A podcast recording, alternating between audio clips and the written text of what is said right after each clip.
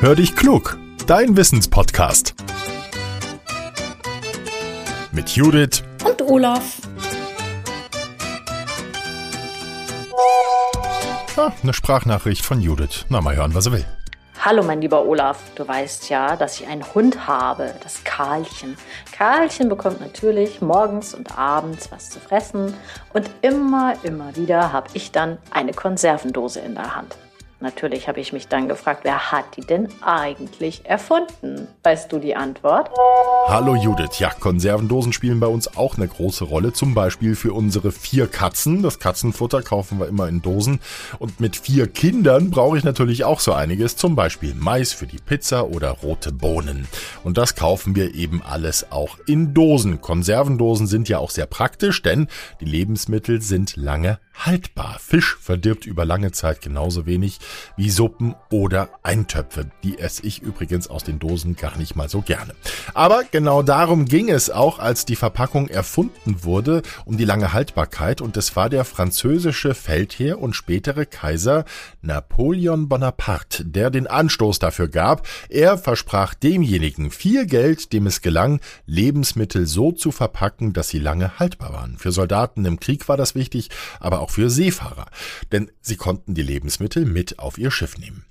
Erstmal war es ein Zuckerbäcker, der eine Idee für das Anliegen hatte. Der hieß Nicolas Appert und kam aus Paris in Frankreich. Und er kam auf die Idee, das Essen in luftdicht verschlossenen Behältern zu erhitzen und damit haltbar zu machen. Er hat Glasflaschen dafür benutzt und er wusste, wenn die Lebensmittel erhitzt werden, sterben Keime ab und sie halten dann länger und verderben nicht.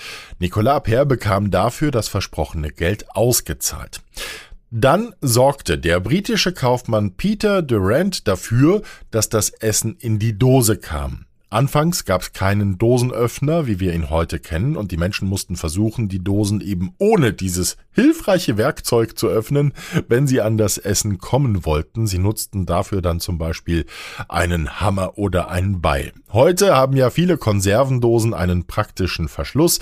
Wenn wir der Lasche ziehen, löst sich der Deckel. Der Dosenöffner ist damit häufig gar nicht mehr nötig.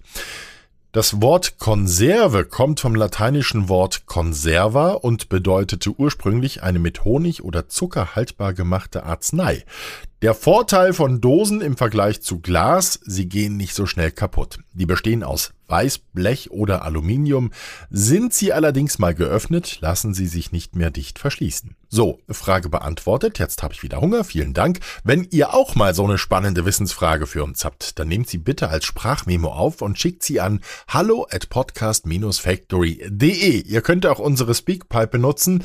Den Link dafür findet ihr in den Show Notes. Sagt uns bitte unbedingt dann auch, wie ihr heißt, wie alt ihr seid und wo ihr herkommt. Und teilt unseren Podcast gerne, wenn er euch gefällt.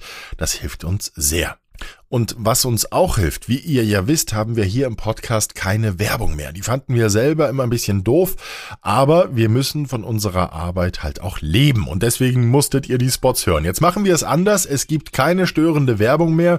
Im Gegenzug freuen wir uns aber, wenn ihr uns unterstützt. Dafür haben wir eine Seite bei steady.com eingerichtet.